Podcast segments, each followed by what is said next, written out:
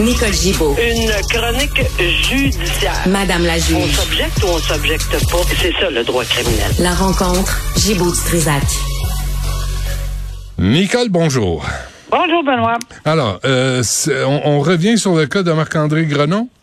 Oui, Marc-André Grenon, on se souvient que c'est l'individu qui fait face à des accusations de meurtre euh, 20 ans, 22 ans après de Guylaine Potvin.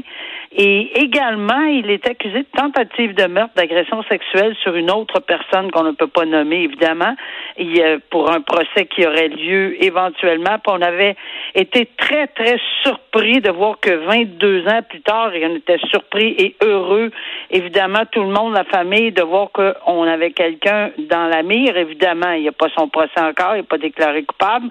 Euh, mais tout ça pour dire que le procureur de la Couronne, dans ce dossier-là, considérant un ensemble de facteurs, c'est seulement le procureur de la couronne qui peut le faire, parce que c'est prévu seulement pour eux. Euh, ils vont probablement, c'est ce qui est indiqué dans les articles, dans les papiers qu'on lit euh, à ce sujet, c'est qu'il y aurait l'intention de déposer ce qu'on appelle une mise en accusation directe, c'est-à-dire que on s'en va direct à procès, fini, pas d'enquête préliminaire, on perd pas de temps, on s'en va direct à procès euh, dans ce dossier-là, probablement pour plusieurs raisons. Un, les délais. On veut vraiment pas l'échapper. On semble dire que la preuve va se compléter, est déjà presque complète et d'ici au mois de mars, ça devrait être complété, la divulgation à la défense.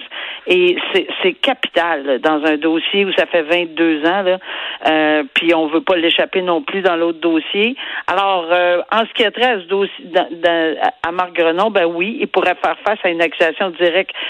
Ça prive l'accusé évidemment de l'enquête préliminaire parce que oui, c'est un dossier où c'était permis et c'est sûrement euh, ce sur quoi on s'enlignait à la défense, possiblement. Une enquête préliminaire pour tester la crédibilité, le souvenir, la mémoire ou peu importe. Mais il y a peut-être aussi, on veut dévoiler, et en ce moment, je sais qu'il y a des demandes pour lever les interdictions sur les mandats, sur comment on a fait pour obtenir la preuve. C'est devant, ça sera devant, c'est devant les tribunaux. On ne sait pas la réponse. Les médias veulent avoir des, des renseignements là-dessus. Mais pour le euh, si on procède, ça prend absolument la permission du procureur général du Québec. Un procureur euh, euh, de la couronne ne veut pas, à moins d'avoir la permission du procureur général de procéder par accusation directe. Et la défense, ça se conteste pas. C'est un pouvoir qui est prévu au code criminel. C'est une prérogative. Point final. On s'en va en procès si on le désire. Bon, ben on va, qu'est-ce que tu veux, on va suivre ça, hein, on va voir Oui. comment ça évolue. Euh, aussi des nouvelles de Rénal Desjardins. Oui, Rénal Desjardins, on se souvient euh, de qui il est. C'est la personne qui était en, qui, qui a été euh, condamnée parce que évidemment on le connaît pour être un bon un complot pour meurtre là, euh, dans la avec la mafia etc. pour Salvatore Montagna commis en novembre 2011 en 2011 à Charlemagne. Il a été sentencé et il est éligible, on le sait. Alors, euh, d'office, on connaît maintenant un petit peu plus, euh, parce qu'on en parle très souvent des libérations conditionnelles. Donc, aux deux tiers de sa sentence, il avait demandé sa libération d'office. La commission des libérations conditionnelles, il y avait, pas le choix là, dans, dans ces circonstances-là. Et mais il avait donné des conditions. C'est pas toujours le cas. On donne pas toujours ce genre de conditions-là. Puis une des conditions qu'on lui a données, ça n'a pas fait du tout, du tout son affaire, c'est de, de révéler euh, ses finances. Euh, alors, faire la, sais, la nomenclature de où il prend ses sous, puis ses argents, etc. Ça, ça fait pas du tout son affaire. Il l'avait contesté. Il a dit que personne n'a besoin de savoir ça. C'est pas des affaires de personne. Donc, il est allé en appel, mais... C'est pas pire comme réponse. Je vais répondre ça, mon, à l'Agence du revenu. Pas de vos Ouais. affaires, combien j'ai fait cette année, vous autres? Non, c'est pas de vos affaires, surtout qu'il n'y a pas de lien entre le fait que, selon lui, là, évidemment, ouais. Qu'est-ce qui est arrivé, puis etc., puis qui j'étais dans le bon vieux temps, puis bon, je fais une histoire, puis euh, évidemment, je suis un peu sarcastique, là, mais dans les circonstances, il voulait pas, bon, dévoiler ses, ses, ses finances, et la, il s'est adressé à la Commission des libérations conditionnelles, mais la section d'appel. Bon, ils viennent de rendre la décision. Claire, net et précis. Eux autres voient nettement un lien. Ils, ont retourné dans le jugement de la Cour supérieure qui avait été, euh, qui datait du 19 décembre 2016. Puis on, remarque que les délits qui étaient à l'origine de la guerre du pouvoir pour la succession du possible parrain de la mafia, ben c'était soit pour le pouvoir, soit pour le lucre. Alors la question de divulguer vos finances, ça comporte un risque de commettre d'autres infractions pour le but, dans le but euh, d'appât du gain, on dit. Puis c'est tellement logique comme décision, là, je pense que tout le monde va le comprendre. Alors oui, il va devoir. Puis s'il le fait pas, hmm. ben, il va retourner en dedans. Puis là, il va se réadresser parce que ça va être un jeu de chat-souris. Là. Il va se réadresser à la commission de délibération. Il va encore maintenir. Il va, j'ose espérer qu'il ne retournera pas en appel. La cour d'appel, la cour d'appel, la commission euh, des libérations conditionnelles, section appel, ne changera pas d'idée. C'est toujours en lien avec la possibilité de commettre des infractions, toujours dans le but de devenir ou peut-être de le lier à euh, la mafia ou en fait une, une organisation criminelle. C'est ça. OK.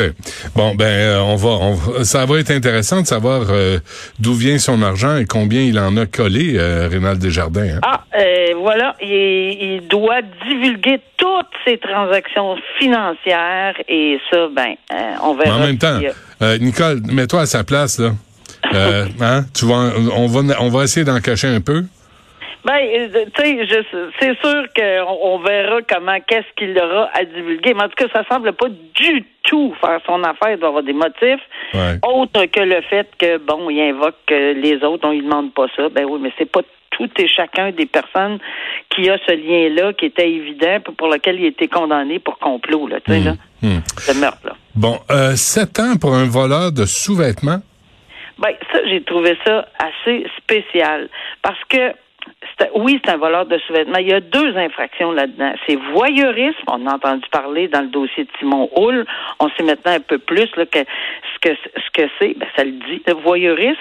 Et également introduction par infraction dans une maison d'habitation. C'est une mineure qui, je vais faire une histoire courte, c'est une mineure qui s'en allait tout simplement prendre sa douche, donc qui circulait non habillée dans, dans, dans sa résidence, etc. Mais ce ce monsieur-là, lui, euh, c'est pas ce qu'il voulait absolument euh, se masturber en regardant la personne qui traversait sa chambre à la à la douche, etc. Puis c'est juste ça qu'il voulait faire. Là. Hmm. Il voulait pas. Par contre, euh, l'adolescente l'a vu. Et elle a paniqué. Mais elle est tellement traumatisée quand j'ai lu la lecture, puis c'est pas pour rien qu'on en parle, parce que vraiment, là, on peut comprendre que lorsque on voit une personne à l'extérieur qui regarde dans notre fenêtre et que, évidemment, probablement qu'elle l'a vu faire certains gestes, mais non seulement ça s'arrête là, mais il est rentré dans la propriété et puis il est allé la trouver, puis il est resté avec elle pour dire non, non, je te ferai pas mal. Puis la police, la police est arrivée, etc. Euh, il, il, il voulait il voulait évidemment qu'elle ait pas trop peur, puis de la rassurer que c'est hmm. juste ça qu'il voulait faire dehors. Ah oui. Mais c'est un individu qui, qui, de toute évidence, est complètement déconnecté. Là, il y a honte, etc. Mais il y a tellement de gestes, c'était tellement grave parce que l'introduction par effraction dans une maison résidentielle, moi, ça surprenait toujours les accusés quand je leur disais, est-ce que vous connaissez la sentence possible? C'est prison à vie. Hein? Ben non. Oui, quand on rentre dans une maison d'habitation, même quand les portes sont débarrées ou que les fenêtres sont ouvertes, c'est une introduction par infraction. Donc, c'est extrêmement grave, objectivement, de rentrer dans une maison privée et encore plus de se rendre euh, à la victime dans les circonstances pour essayer de la rassurer. Donc, oui, il a eu une sentence de six ans plus un an de plus pour euh, le, la question de l'introduction par effraction. Donc, c'est, mais évidemment, on a retiré euh, le temps qu'il a fait. Il lui reste un cinq ans euh, à faire et c'est une sentence très, très importante avec un message là, que puis c'est une adolescente, hein, c'est une mineure là, mm. qui a été complètement traumatisée, bouleversée. Encore aujourd'hui, elle a de la misère à s'en remettre. Elle ne peut plus voir la vie euh, et elle ne peut je plus rester dans sa maison. Je comprends euh, ça, comme- mais, Nicole, je comprends ça, là, mais sept ans de prison, euh, je comprends tout ce qu'elle a fait, là, c'est grave, puis euh, le- ce que tu dis, là, pour l'entrée par effraction dans une maison, ça devrait se savoir, ça, à travers le Québec, là. On devrait Oui. informer les ados que tu, c'est pas, c'est pas des farces, de rentrer chez quelqu'un par effraction. Mais je, je cherche, pendant que tu me parles, là, je cherche les, les condamnations à, à, à purger dans la communauté ou chez soi, là, récemment. Puis il me semble Oui, je que... sais. Je- c'est drôle, hein? Euh, J'avais aussi ce sentiment-là. J'ai dit sept ans. J'ai dit il y a des agressions sexuelles intrusives, épouvantables. On Mhm. est allé en communauté.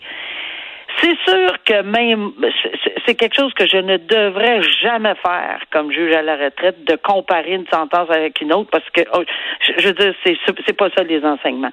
Sauf que oui, c'est vrai que c'est réaliste de se poser la question. Maintenant, j'ai pas tout le détail dans ce dossier-là parce qu'évidemment, on ne sait pas quel, quel genre de personne effectivement euh, comme background est-ce qu'on l'a? On a effectivement fait une étude sur les risques qu'ils représentent pour la société, etc., qui sont peut-être beaucoup plus importants qu'on peut penser. Mais évidemment, je suis moi aussi renversée depuis cette semaine de voir, puis je le répète, là, de voir des sentences à la maison pour des agressions sexuelles sérieusement intrusives et qui virent à l'envers. Moi, j'ai bien de la misère à comprendre ça. Je- J'ose espérer qu'on va se pencher éventuellement pour savoir c'est quoi vraiment les balises, même si c'est ouvert. On le sait que c'est ouvert. C'est le juge qui décide Ouais. ou la juge. Hmm. Mais pourquoi on s'en va là, là, en matière d'agression sexuelle? On pensait qu'on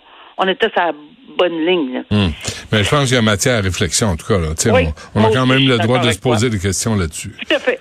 Parfait. Tout à fait Euh, légitime. Nicole, un gros merci, puis on se reparle demain. Oui, à demain. Merci. Bye bye.